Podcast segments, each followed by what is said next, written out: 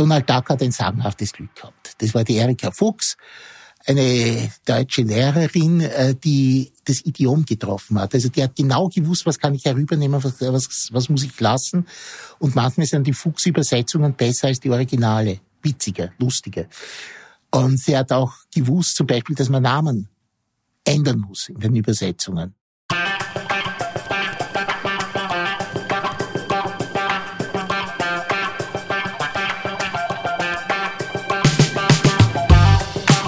Herzlich willkommen bei Weitergedacht, der Podcast der WZ. Jede Woche präsentieren wir eine neue Geschichte, stellen eure Fragen und geben Einblicke in unser 320 Jahre altes Archiv.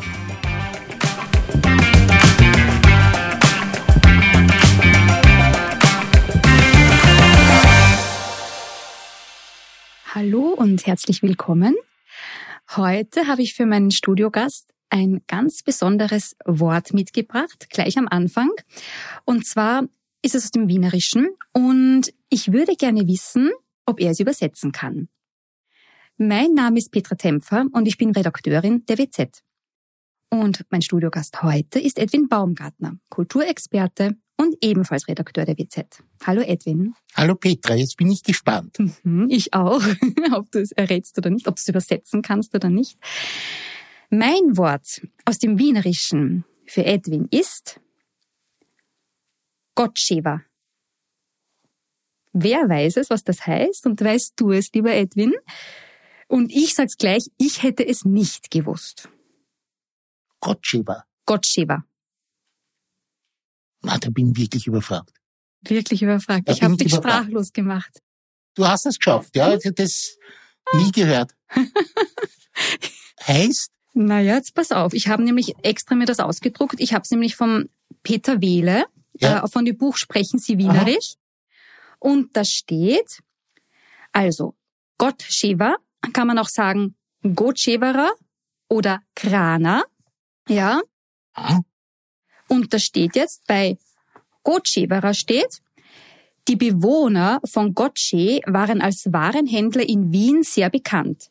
Gotsche, ehemaliges Jugoslawien, hat man äh, es bezeichnet Kočevje, ist heute noch eine deutsche Sprachinsel in Slowenien, die früher Krain geheißen hat. Und hier Aha.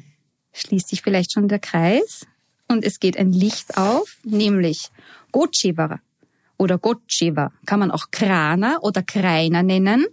Das sind sowohl die Bewohner als auch die angeblich von dort stammenden Krainer Würste sind damit gemeint. Und so kann man sich jetzt wahrscheinlich zusammenreimen. Diese Gotcheva, die ja Warenhändler waren, Ja, haben vielleicht ja, diese Krainer Würste nach Wien gebracht. Das, das ist lustig. das nie ist die gehört. Bezeichnung. Nie das gehört. Wienerische. Nie gehört. Nie gehört. Er kommt vielleicht daher, dass ich mich, ich habe ja ein Buch über Schmäh geschrieben. Ja, genau. Und da habe ich wohl solche Ausdrücke verwendet, aber das war mir, also das ist mal wirklich neu. Schau. Man, man weiß nicht, was daraus wird. Hast auch mal was dazu gelernt. Na bitte. Ja, wir wären da jetzt eh gleich schon einmal beim Thema, ähm, denn wir sind heute beim Thema Übersetzungen. Es geht allerdings nicht um Übersetzungen aus dem Dialekt, sondern um Übersetzungen aus fremden Sprachen ins Deutsche. Ähm, ich habe ja schon ein bisschen mit dir vorher das Thema angeteasert, Edwin, und ich fürchte, wir werden heute nicht einig werden. Das fürchte ich auch, aber zuerst würde ich sagen, äh, äh, vielleicht könnte man den Anfang schneiden und du sagst geschwind ein anderes Wort noch. Nein, nein, zu spät. Aufnahme läuft. Ja, dann machen wir weiter. Okay, also, ähm, pass auf. Und zwar, du hast mir nämlich im Vorgespräch gesagt, dass ein Übersetzer nur übersetzen soll, also quasi eins zu eins. Genau. Meine Meinung ist aber, dass ein Übersetzer sehr wohl auch Texte verändern darf oder sogar soll, wenn es den Text besser macht, besser lesbar macht. Ja, und Ja, jetzt ist eben meine Frage, wie du zu deiner Meinung kommst. ja, Moment einmal. Wir müssen zuerst einmal etwas klären. Wovon reden wir? Reden wir von äh, Sachbüchern und Fachliteratur oder reden wir von, ja, jetzt muss ich wohl das Wort sagen, äh, Belletristik, ich mag es nicht, weil es was Blümchenhaftes hat, aber es ist nun mal der Fachbegriff. Also Sachbuch oder Belletristik. Also macht das einen Unterschied? Naja, für mich macht es insofern einen Unterschied, weil ich doch glaube, wenn ein Sachbuch extrem kompliziert geschrieben ist, dann kann der Übersetzer durchaus eingreifen, weil es in den seltensten Fällen ein wirklich literarisches Werk ist im Sinn von einer Dichtung. Und Sachbücher müssen klar sein, finde ich. Und wenn der Übersetzer die Meinung oder das Fachwissen des Autors wiedergibt, dann kann er ruhig einmal einen Satz ein bisschen vereinfachen. Da hätte ich nichts dagegen. Bei, äh, bei Belletristik ist es ein Eingriff in den Text des Autors. Ich kann mir nicht helfen. Ja, dann bleiben wir lieber bei der Belletristik, weil lieber, da können ja. wir besser diskutieren. Also bei der erzählenden Literatur. Ja. Okay, also du bleibst dabei, dass eine Übersetzung nicht das Recht hat, einen Text besser lesbar zu machen. Also zumindest nicht bei der Belletristik. Nein. Mhm. Nein, ich glaube nicht. Äh, wobei ich aber der Meinung bin, dass das eine das andere nicht ausschließt. Also es kann ein Werk durchaus ähm, adäquat übersetzt sein, in meinem Sinn adäquat, und trotzdem gut lesbar sein. Wogegen ich mich wehre, ist zum Beispiel, dass der, der arme Frodo als Chef tituliert wird. Du sprichst jetzt also von der Wolfgang Krieg Übersetzung von Tolkiens Der Herr der Ringe. Ja, die mittlerweile ein bisschen überarbeitet ist. Also der Chef kommt nicht mehr vor, aber er ist seinerzeit vorgekommen. Aber die, genau das ist ein Beispiel, ja. Ja, aber was hast du dagegen, dass Tolkien diesen Text einfach lesbarer macht für ein junges Publikum? Er ändert ja nichts am Inhalt oder am Gehalt des Werkes. Ja, da bin ich eben nicht sicher. Äh, Tolkien war, wie du wahrscheinlich weißt, äh, Professor für Sprachwissenschaft. Und das Samenkorn für den Herrn der Ringe war nicht diese mystische Erzählung, sondern das Samenkorn war, dass Tolkien etwas über die Entstehung von Sprache und Schrift schreiben wollte und sich gedacht hat, am besten kann ich das in einer kurzen Erzählung machen, kurze Erzählung wohlgemerkt. Und aus dem ist immer mehr und mehr und mehr geworden und das war dann der Herr der Ringe. Was ich damit sagen will, ist, äh, der Tolkien weiß schon, wie er Sprache einsetzt. Und er hat seine Sprachebenen mit vollem Bewusstsein gewählt. Und da passt Chef nicht hinein, meinst du? Chef hat in diesem Zusammenhang eine gewisse Flapsigkeit, die ich finde, sie passt nicht hinein. Und zwar, äh, ich finde, es ist ein ganz gutes Beispiel. Die Sprache vom Tolkien ist nicht altertümlich, sondern sie ist sehr klar und eigentlich auch modern äh, aus der Zeit, wo er es, wo er es geschrieben hat. Im Gegenteil, wie ich das das erste Mal gelesen habe, äh, hatte ich den Eindruck, es war mir sogar ein bisschen zu wenig pathetisch, zu wenig nebelhaft, zu wenig altertümlich. Also es ist, es ist ja durchaus moderne Sprache. Und ich habe das ursprünglich in der Übersetzung von der Marguerite Caroux gelesen, die alles wiedergibt, was er schreibt. Später habe ich dann die, die Kriege-Übersetzung gehabt und ich finde, er, er trifft den Tonfall nicht. Der Tonfall vom Tolkien ist, dass er etwas wie gesagt, nicht altertümlich erzählt, aber er erzählt es auf eine Weise, dass man das Gefühl hat, er erzählt etwas Wichtiges. Ohne Pathos, aber es ist etwas Wichtiges. Und da passen diese Flapsigkeiten, finde ich, einfach nicht dazu. Ja, aber es ist legitim, wenn es dann den Text lesbarer macht oder wenn junge Leute einfach mehr Lust dran haben, das zu lesen. Ja, aber es ist nicht der Tonfall von Tolkien. Das ist der Unterschied zwischen uns beiden. Äh, ich hätte gerne den Tonfall von Tolkien und außerdem behaupte ich, dass junge Menschen eigentlich einen Gewinn haben, wenn sie das näher am Tolkien lesen. Äh, junge Menschen, also ich, ich bin ein alter Esel, was das betrifft. Ich komme mit der heutigen Jugendsprache nicht zurecht. Sage ich ganz offen. Aber äh, junge Menschen haben die Möglichkeit, auf ihrer eigenen Sprachebene im Alltag zu reden und zusätzlich etwas in einer anderen Sprachebene zu lesen, äh, das halt eine, wie gesagt, eine andere Zeit auch sprachlich abbildet. Ich meine, ich kann ja auch nicht Mittelhochdeutsch. Ja? Schade eigentlich. Äh, äh, ja, ich, ich kann es zur Not lesen. Ja, zur Not, ja, ich, ich kann es lesen. Aber ich kann es nicht sprechen. Die jungen Leute haben genauso die Möglichkeit, sie können ihr Idiom sprechen, aber sie sollten etwas lesen können, was nicht nur in ihrem Idiom geschrieben ist, finde ich halt. Weil es eine Bereicherung ist, es ist eine Erweiterung. Mhm. Und insofern glaube ich, tja, dass man am Text bleiben sollte. Aber nochmal zum Thema Fantasy zurück. Du hast gesagt, du hast Tolkien zuerst in der Übersetzung von Margaret Carew gelesen, aus den 60ern. Ja, und die finde ich sehr gut. Wozu ist dann eigentlich es noch einmal neu übersetzt worden? Eine sehr gute Frage. Wozu gibt es Neuübersetzungen? Ist ja nicht nur beim Tolkien der Fall. Wir haben Neuübersetzungen von der Bibel, von Orwell äh, 1984. Also es ist in der Regel so, irgendwann wird etwas neu übersetzt. Äh, es ist eine Verlagssache. Ein Verlag muss, ich sage das jetzt ganz hart und brutal, aber es ist meine Überzeugung, ein Verlag muss Geld verdienen. Ein Verlag, der kein Geld verdient und der nicht Geld macht mit seinen Produkten, macht Pleite. Und ein pleitegegangener Verlag nützt niemand und am allerwenigsten den Autoren. Und auch nicht, natürlich nicht den Lesern. Und eine Neuübersetzung von einem Buch herauszubringen, das dermaßen Kultstatus hat, ist natürlich eine Möglichkeit, Leser einerseits wieder neu auf ein Buch aufmerksam zu machen, andererseits natürlich kaufen viele Menschen das Buch, weil es interessant ist, wie ist das jetzt übersetzt?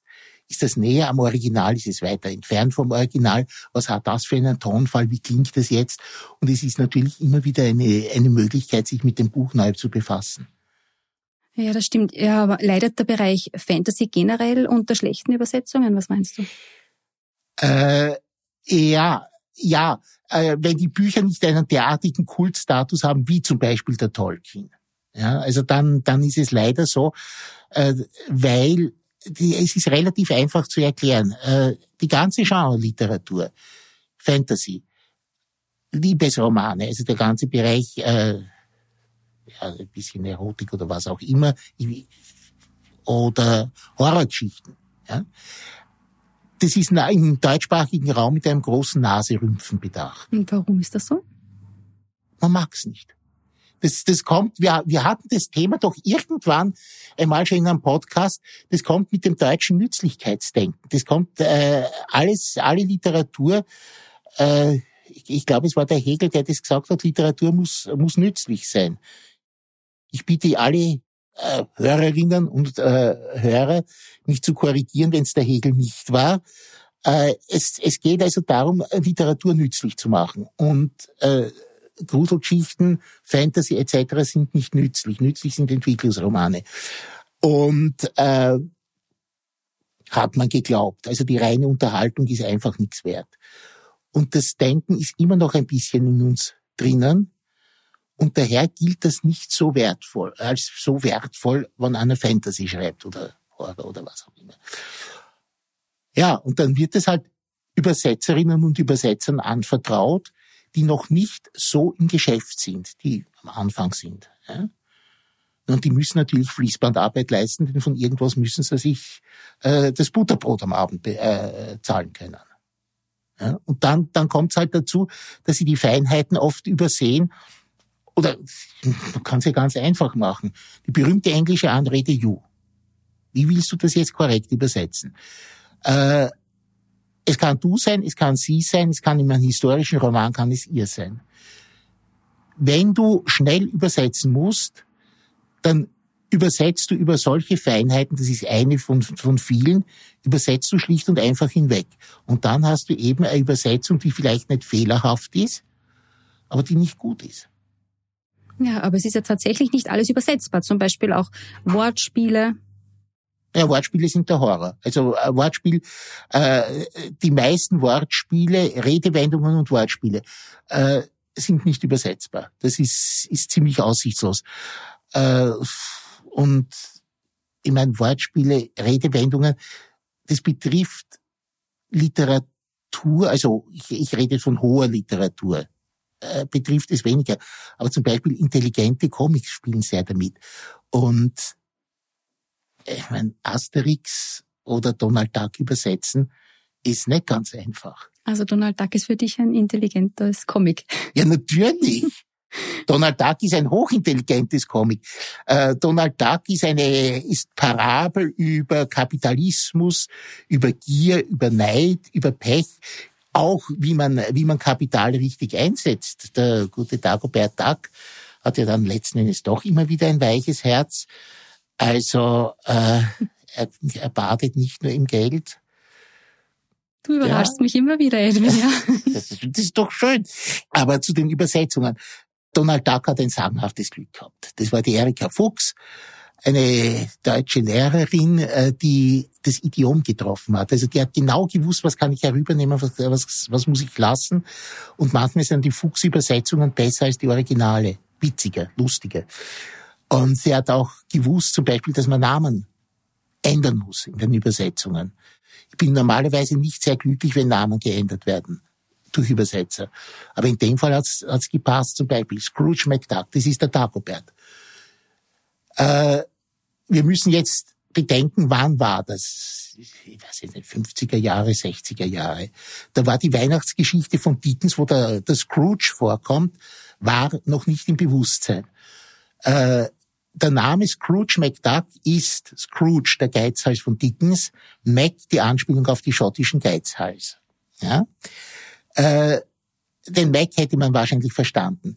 Die Erika Fuchs hat sich gedacht, na, aber den Scrooge versteht man nicht und hat er nicht Scrooge McDuck übersetzt, sondern hat Dagobert gemacht. Dagobert ist ein bisschen ein grotesker Name. Und der Stabreim, nicht DB, Dagobert Duck. Das klingt, das merkt man sich. Oder äh, der Daniel Düsentrieb. Im Original Gyro Gialus. Das kannst du nicht übersetzen. Gyro ist, ist Kreisel, äh, könnte aber theoretisch im Englischen ein Vorname sein. Auf Deutsch heißt niemand mit Vornamen Kreisel. Gialus, äh, lockere Schraube. Wie willst du daraus einen Namen machen? Und sie hat daraus gemacht Daniel Düsentrieb für einen Ingenieur oder Erfinder. Das passt, finde ich. Glänzend gemacht und auch gleich diesen Spruch geprägt, dem Ingenieur ist nichts zu schwör. Das ist ja auch was vom Deutschen. Also das ist, ein, das ist ein Sprichwort, das man heute verwendet, selbst wenn man Donald Duck in der Erika Fuchs Übersetzung nicht gelesen hat. Also ich meine, das, das ist jetzt Kunst. So zu übersetzen ist Kunst. Äh, bei Asterix ist es allerdings noch schwieriger. Und warum meinst du? Weil der ursprüngliche Autor, mittlerweile gibt's ja neue Autoren für, für den Asterix, neue Autoren und Zeichner, aber der ursprüngliche Autor, René Goscinny, war ein äh, Großmeister des Wortspiels, das aber nicht mit dem Wort spielt, sondern mit dem Klang des Wortes, was bei einem Französischen relativ einfach ist, aber Klang kannst du nicht übersetzen. Kannst du mir ein Beispiel bringen vielleicht bitte? Naja, machen wir es ganz einfach äh, einfach nämlich jetzt für mich, weil mir, jetzt müsste ich lang nachdenken, aber mir fallen die, gerade die Namen der Römerlager ein, die da dieses gallische Dorf umgeben und bewachen. Eines davon heißt auf Deutsch, ich versuche es völlig neutral auszusprechen, Barbaorum. Auf Französisch ist es genauso geschrieben, wird aber gesprochen Barbaorum. Rom ist ein delikater, ungetränkter kleiner Gugelhupf, eine absolute Delikatesse. Gut, man kann sich zum Beispiel überlegen, wie geht's in diesem Römerlager zu, wenn es Gugelhupf, rumgetränkter Gugelhupf heißt. Oder Klein Bonum, auf Französisch äh, Petit Bonhomme. Das ist aber Petit Bonhomme. Der, der, der kleine gute Mann, heißt übersetzt Kleinkind, Knirps, im Zusammenhang eventuell aber auch, wenn man, wenn der Franzose sagt, mon petit bonhomme, äh, heißt das äh, so viel wie hör mal Bürschchen. Ja, also ein bisschen drohend. Immer noch freundlich, aber ein bisschen drohend. Und dann gibt's ja noch sprechende Namen, Missverständnisse und so weiter. Also Asterix übersetzen, äh, dass auf Deutsch alles herüberkommt, das kannst du vergessen. Gut, aber zumindest wurde durch diese Übersetzungen, die nicht ganz am Original dran sind, gerettet, was zu retten war. Ja, das natürlich, ja. Weißt du eigentlich irgendein Beispiel für eine komplett falsche Übersetzung? Eine, die mit Bomben und Granaten daneben gegangen ist, meinst du? Genau. Naja, also ich kann mit einer Anekdote antworten. Äh, der Charles Berlitz erzählt sie in seinem Buch Die wunderbare Welt der Sprache. Moment, Berlitz hatte irgendwas mit diesen Sprachschulen zu tun. Ja, ja. Äh, der Berlitz war ein US-Amerikaner, hat von 1914 bis 2003 gelebt und hat von seinem Großvater die Sprachschulen geerbt. Und damit hat er einen, einen ziemlichen Rückhalt gehabt, einen finanziellen Rückhalt und konnte es sich leisten, mit ganz anderen Büchern hervorzutreten. Äh, kompletter esoterischer Schwachsinn. Berlis ist der Erfinder vom Bermuda-Dreieck, wo die Schiffe und Flugzeuge zu Tausenden verschwinden. Und das Philadelphia-Experiment, wo ein Schiff der US-Marine unsichtbar gemacht wird, komplette Erfindung von ihm, aber so geschrieben, dass man es, äh, wer drauf reinfällt, ja, also ich habe auch mal geglaubt, es hat wirklich existiert, dieses Experiment. Na gut. Ähm, also damit kommst du mir jetzt bei den falschen Übersetzungen. Also das ist ein schwaches Argument. Äh, ja, aber dieses eine Buch über Sprachen, ich, ich war so froh, wenn er statt diesem esoterischen Schwachsinn über Sprachen geschrieben hat, weil dieses eine Buch ist, also ich finde es glänzend. Erzähl Und, mal bitte. Ja, also ich erzähle mal die, diese Anekdote. Ich erzähle es aus dem Gedächtnis. Leg mich bitte nicht auf die Details fest aber die Grundzüge stimmen. Also stell dir folgende Situation vor. Es gibt eine Sitzung bei der UNO äh, es geht um Ernährung und den Zusammenhang zwischen Ernährung und Schädlingsbekämpfung. Äh, die Grundstimmung ist, es sollen weniger Pestizide eingesetzt werden. Ich gebe wieder, was der Englisch-Dolmetsch übersetzt, was der Vertreter von Marokko sagt, äh, Marokko Französisch. Äh, also der Vertreter von Marokko sagt, es bleibt uns ja nichts anderes über, wir müssen Pestizide einsetzen, weil wir müssen ja die Ernten äh, schützen, sonst würden sie ja von den Nashörnern vernichtet. Der Vertreter der USA fragt verblüfft nach, Pestizide helfen gegen Nashörner? Also selbstverständlich. Äh, ja, aber es ist nicht vorstellbar, dass ein paar Nashörner die ganzen Ernten vernichten. Die, sind doch praktisch ausgestorben, die Nashörner auf der Vertreter von Marokko, wieso ausgestorben? Die kommen zu Tausenden. Sagt der Vertreter der USA, naja, mag sein, also ich habe sowas noch nicht gehört, aber kann man nicht trotzdem statt Pestizide einzusetzen Zäune aufrichten gegen die Nashörner? Sagt der Vertreter von Marokko, naja, man kann schon, aber es bringt nichts, denn fliegen ja drüber, die Nashörner. Diese Rätselslösung der Englisch-Dolmetsch hat nur Rhinoceros verstanden für Nashorn. Was er nicht verstanden oder überhört hat, war das Karabä für den Nashornkäfer. Okay, das ist ein sehr lustiges Beispiel, aber es ist auch ein sehr schwaches Beispiel, muss ich sagen. Ähm, es geht um eine Simultanübersetzung, es geht um die UNO, eine Diskussion bei der UNO, aber es ja, ist kein literarischer Text ja, drin. Es tut mir leid, ja. Bei literarischen Texten passiert so etwas ganz sicher nicht. Nein, nicht mit einem derart hinreißenden Nonsens. Äh, da geht's in literarischen Texten eventuell eher um Bedeutungen, die nicht richtig erkannt werden und manchmal auch nicht richtig verstanden werden oder nicht richtig verstanden werden wollen. Das kann auch sein uns wieder zu unserem alten Konflikt führt, ob die Übersetzung in das Original eingreifen darf oder nicht. Wenn es dem Original hilft, dann schon, finde ich. Na, was wäre zum Beispiel, wenn der Übersetzer etwas nicht übersetzt, äh, weil es dem Publikum die Schamesröte ins Gesicht treibt? Okay, jetzt ist der Zeitpunkt gekommen. Jetzt kommt irgendein großer Klassiker, der etwas Obszönes geschrieben hat, etwas Derbes. Du denkst an unseren Podcast mit, den, äh, mit der Lyrik? Nein, nein, ich komme nicht mit, mit Goethe. Ich komme mit Shakespeare. Und Shakespeares Dramen äh, sind voll von Schweinigeleien.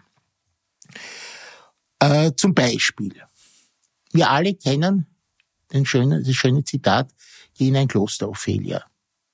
So, jetzt erklär mir bitte, warum soll die liebeskranke Ophelia in ein Kloster gehen? Kriegt sie doch erst recht nicht das, was sie will. Na? Im Original sagt Hamlet was ganz anderes. Fast was ganz anderes. Er sagt, go to a nunnery, Ophelia. Äh, nunnery kannst du schon mit Kloster übersetzen, aber die eigentliche Bedeutung zur Shakespeare-Zeit war Bordell. Und dann passt's. Ja, stimmt. Also Bordell wäre eigentlich auch nicht so schlimm gewesen. Naja, heute nimmer.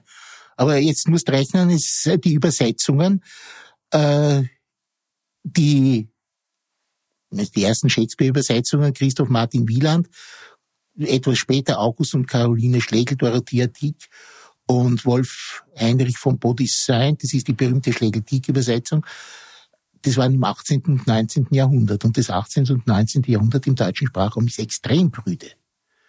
Und da war Bordell einfach ein Wort, das man nicht in den Mund genommen hat. Beim, beim Wieland ist es sogar so, dass er manche Stellen vom Shakespeare überhaupt nicht übersetzt, sondern auslässt und eine Fußnote dazu schreibt.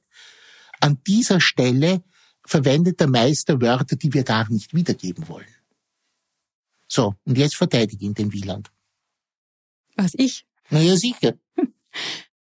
Mach doch genau das, was du willst. Hm, naja, also ich würde es jetzt mal anders angehen und zwar grundsätzlich finde ich, dass Shakespeare nicht zu dem geworden wäre, wenn er immer eins zu eins übersetzt worden wäre. Also gerade die Übersetzungen haben ihn zu diesem so oft gespielten Dramatiker gemacht, der schließlich geworden ist. Also er ist ja aufgrund der Übersetzungen zum deutschen Klassiker geworden, neben Johann Wolfgang von Goethe und neben Friedrich Schiller.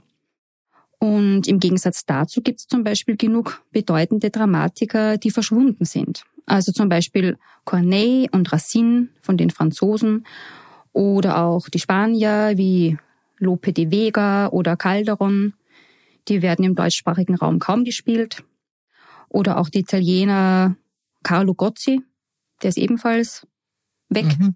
Mhm. Aber Shakespeare ist der einzige aus dieser Zeit, der tatsächlich gefühlt in jedem Theater gespielt wird. Mhm. Du meinst Shakespeare gerettet dank der verharmlosenden Übersetzung? Naja, ich meine eher, dass eben diese verharmlosenden Übersetzungen eine deutschsprachige Shakespeare-Tradition überhaupt erst ermöglicht haben. Ja, ja.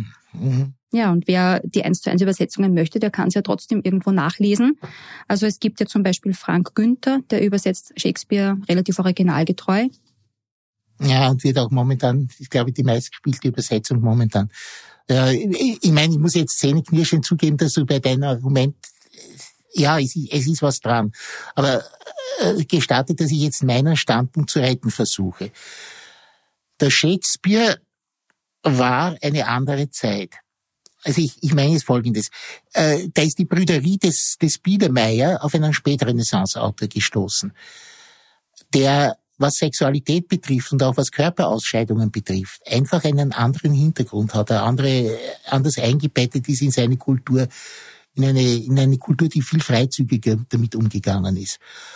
Und äh, ich meine, ich, ich will jetzt den, äh, diesen Romantik, romantisch Autoren, also den, den Autorinnen und Autoren der Romantik, die das übersetzt haben, will ich das nicht vorwerfen. Wieland war noch vorher. Also die haben schon Grund für ihre Brüderin gehabt, weil es eben zeitimmanent war. Aber heute, wenn ich an heutige Übersetzungen denke, da müsste man doch kontextualisieren. Was genau bedeutet das? Äh, auf Literatur bezogen heißt es, dass man einen Text, einen klassischen Text, einen Text aus früherer Zeit, in einem kulturellen Zusammenhang lesen muss, der in einem Zusammenhang mit seiner Entstehungszeit und seinem Entstehungsort. Das bedeutet, äh, dass man einen Text in Zusammenhang mit der Sozialisierung des Autors liest. Hast du dafür vielleicht ein Beispiel, bitte, ein konkretes? Nein, aber ich habe jetzt kein konkretes Beispiel, weil ich auf die Frage jetzt nicht gefasst war. Aber ich kann, ich kann ad hoc eines konstruieren. Lass mich kurz nachdenken. Australien. Australien ist im 17. Jahrhundert entdeckt worden, aber bin ich mir nicht ganz sicher, aber ich weiß, dass es in der zweiten Hälfte des 18. Jahrhunderts durch James Cook kartografiert worden ist und damit ist es ins Bewusstsein gedrungen also zweite Hälfte 18. Jahrhundert. Nehmen wir an, ein polnischer Autor schreibt im Jahr 1715 einen Roman über Julius Caesar und darin steht der Satz, der römische Feldherr, dessen Name alle vier Erdteile kennen. Aus heutiger Sicht ist der Satz kompletter Quatsch, weil es fünf Erdteile sind oder sogar sechs, wenn man die Antarktis dazu nimmt. Nur ob die Pinguine den Julius Kaiser kennen, wage ich zu bezweifeln. Also bleiben wir bei fünf. Die Übersetzerin bzw. der Übersetzer könnte jetzt sagen, ich will nicht, dass der Autor als Trottel dasteht mit den vier Erdteilen. Ähm, er hat jetzt die Möglichkeit, auf fünf Erdteile zu korrigieren oder überhaupt zu schreiben, die, äh, die ganze Welt. Weder das eine noch das andere ist das, was der Autor geschrieben hat. Es ist kein, nicht extrem schwierig, also kein, kein wirklicher Lapsus, aber es, es ist nicht das, was der Autor geschrieben hat. Äh, wenn ein kontextualisierende Übersetzerin oder Übersetzer an die Sache herangeht, dann sagt sie, zur Entstehungszeit des Romans konnte ein polnischer Autor aller Wahrscheinlichkeit nach nichts von Australien wissen. Übersetzt vier Erdteile und schreibt in die Fußnote, dass eben zu der damaligen Zeit die Kenntnis des fünften Erdteils Australien noch nicht allgemein verbreitet war. Ganz einfach. Das ist ein bisschen jetzt an den Hahn herbeigezogen, finde ich. Ja, aber es, es verdeutlicht ein Problem, äh, das sich vor allem dann stellt, wenn Autorinnen früherer Zeiten Begriffe verwenden, die damals gebräuchlich waren, heute jedoch der politischen Korrektheit widersprechen. Was mhm. macht man dann? Das ist ein weites Feld mit der politischen Korrektheit. Ja, das würde, ja, allerdings, ja, das, das würde den Podcast sprengen jetzt, glaube ja, ich. Weil da, da reden wir stundenlang ja. drüber. Da müssen wir Einzelbeispiele bringen. Da müssen wir x Beispiele ja. bringen. Und das hat ja auch sehr viel zu tun dann mit ähm, Geschmack zum Beispiel oder Moral ja. oder Ästhetik. Ja, ja, äh, das ist schwierig zu beantworten. Ja, zumal es mir jetzt eigentlich in, in diesem Podcast hier, das können wir dann immer irgendwann noch einmal machen. Vielleicht kommen wir noch einmal dazu. Aber jetzt geht es mir ja sowieso um die, ich sage mal, um simplere Fragestellungen. Äh, zum Beispiel, wenn eine Übersetzerin oder Übersetzer einen elendlangen, kompliziert gebauten Satz vor sich hat, soll ihn in mehrere Sätze aufteilen oder vereinfachen oder soll ihn als Satzperiode wiedergeben? Unbedingt vereinfachen. Und zwar aus dem Grund, weil die LeserInnen sonst sofort rausfliegen. Sie kommen nicht mit bei dem Satz, er ist zu kompliziert, zu lang und dann hören sie überhaupt auf zu lesen. Ist ja auch nicht Ziel. Äh, Im Lateinunterricht haben wir genau das gemacht. Wir haben den Tacitus-Perioden haben wir gekürzt in einzelne Sätze. Also du verstehst mein Argument, aber du folgst ihm nicht. So ist es. Weil, wenn ein Autor einen langen Satz baut, macht er das mit Absicht behaupte ich. Das ist nicht Unvermögen, das ist ein stilistisches Mittel. Wenn du auf einen langen Satz oder auf mehrere lange Sätze einen ganz kurzen Satz folgen lässt, dann macht es einen Effekt. Wenn du äh, die langen Sätze vorher aber schon in kürzere Sätze zerteilst, ist der Effekt weg. Ja, aber der Text wird dadurch lesbarer. Ich meine, das musst du ja wohl auch zugeben ja, ich, ich gebe ja zu, dass sie lesbarer sind, aber ich, ich, ich, ich, ich möchte, dass der Autor, dass die Intention des Autors doch ähm, beachtet wird. Also ich, ich nehme ein Paradebeispiel. Moby Dick von Hermann Melville. Es gibt eine Übersetzung von Matthias Jendis. Jendis war ein, ein grandioser Übersetzer, kann man überhaupt nichts gegen ihn sagen, aber er hat geglaubt, er muss Melville helfen. Noch nie hat sich Moby Dick so flüssig so frei von allen Widerborstigkeiten gelesen wie in der Jendis-Übersetzung. Grandios. Man liest es, man liest es wie ein Abenteuerroman. Friedhelm Rathjen hat ebenfalls Moby Dick übersetzt. Der bleibt so nahe als möglich am Original und da klingt plötzlich Moby Dick ganz anders. Da merkst du Sprachebenen, da merkst du eine Ebene, äh, Ebenen von der, von der Seemanns Umgangssprache bis zum Tonfall der Bibel. Ja, und äh, Ratchen hat die ganzen Widerborstigkeiten drinnen. Der hat auch die langen Sätze drinnen. Ja, dadurch ist er genauso schwierig zu lesen wie das Original. Also da lese ich doch lieber die Jendis-Übersetzung. Mit der aber äh, es, es geht was verloren dabei. Ja?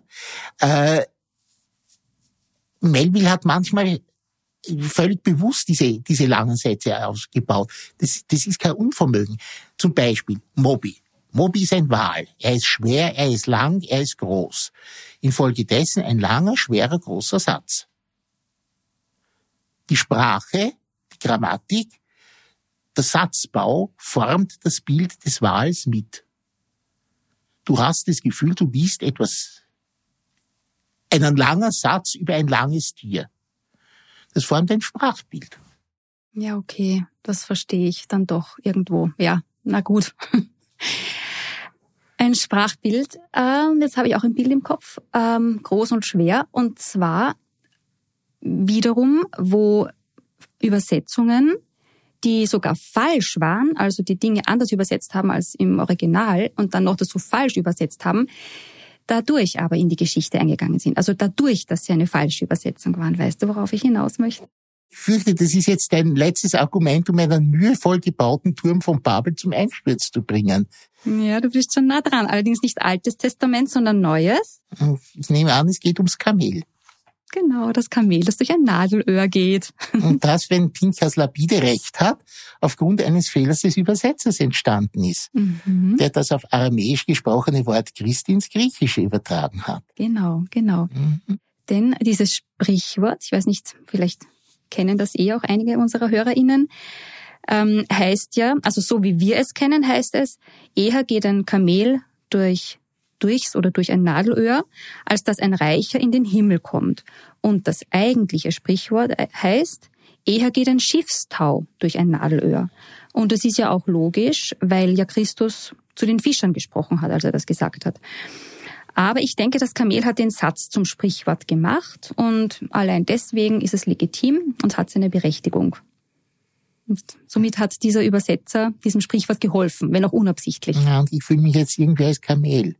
Äh, gehen wir zum Herrn der Ringe zurück. Äh, ich meine, ich bin lieber ein Hobbit als ein Kamel. Zu spät, Edwin, die Zeit ist um. ja, und geklärt ist nichts. Ja, wir werden dann nachher noch weiterreden, glaube ich. Wir wollen noch ein bisschen sitzen bleiben. Probieren können wir es ja. ja erst, erst nachher. Denn jetzt würde mich noch interessieren, wie ihr das seht, liebe HörerInnen. Seid ihr Team Edwin oder seid ihr Team Petra? Schreibt uns bitte gerne an feedback.wienerzeitung.at und wir werden dann ganz bestimmt jede E-Mail beantworten, der Edwin und ich. Also ich wiederhole es noch einmal. Wollt ihr Team Edwin sein und somit behaupten, dass eine Übersetzung so knapp wie möglich am Original bleiben soll, wie Edwin irrtümlich behauptet. Oha, oder soll eine Übersetzung dem Autor helfen, auch wenn sie sich vom Original entfernt und die Sprache entstellt, wie Petra fälschlich glaubt. Und lasst euch bitte bloß nicht von Edwin beeinflussen. Das ist noch ganz wichtig. Die drei wichtigsten Dinge dieser Folge sind für mich heute. Ich habe recht, ich habe recht, ich habe recht. Gell, Edwin? Nein, also ganz im Ernst. Also, die drei wichtigsten Dinge dieser Folge. Ähm, vor allem in Comics ist es manchmal wichtig, den Figuren neue Namen zu geben, wenn sie bestimmte Eigenschaften ausdrücken sollen, was ebenfalls für meine Theorie spricht. Dann, manchmal sind die Sätze bewusst kompliziert und lang, um damit ein Bild zu zeichnen, wie zum Beispiel in Moby Dick vom Wal. Ähm, da verstehe ich ein bisschen Edwins Argumentation. Und Edwin kennt auch nicht jede Übersetzung aus dem Wienerischen originalgetreu. Ja, dann vielen lieben Dank fürs Zuhören und fürs Dranbleiben und die Links zu den Büchern und auch zu den Übersetzungen, ob jetzt falsch oder richtig oder gut oder schlecht, werden wir wie immer in die Show Notes stellen. Und jetzt noch eine Ankündigung. Unser fünfteiliger Dokumentarpodcast zum Lawinenunglück von Galtür erscheint von 9. Februar bis 15. März jeden Freitag. Dabei geht es um die gigantische Lawine, die vor 25 Jahren, konkret am 23. Februar 1999, Häuser und Menschen verschüttete. Wir würden uns freuen, wenn ihr reinhört. Auf Wiederhören, bis zum nächsten Mal. Ciao.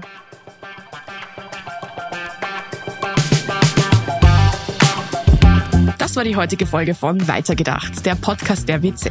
Wenn sie euch gefallen hat, folgt uns auf Instagram oder TikTok und schaut auf unserer Website wz.at vorbei.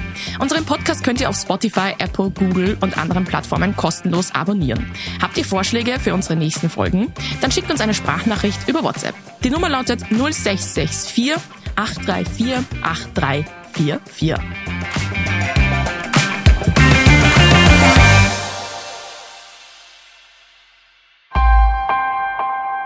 Missing Link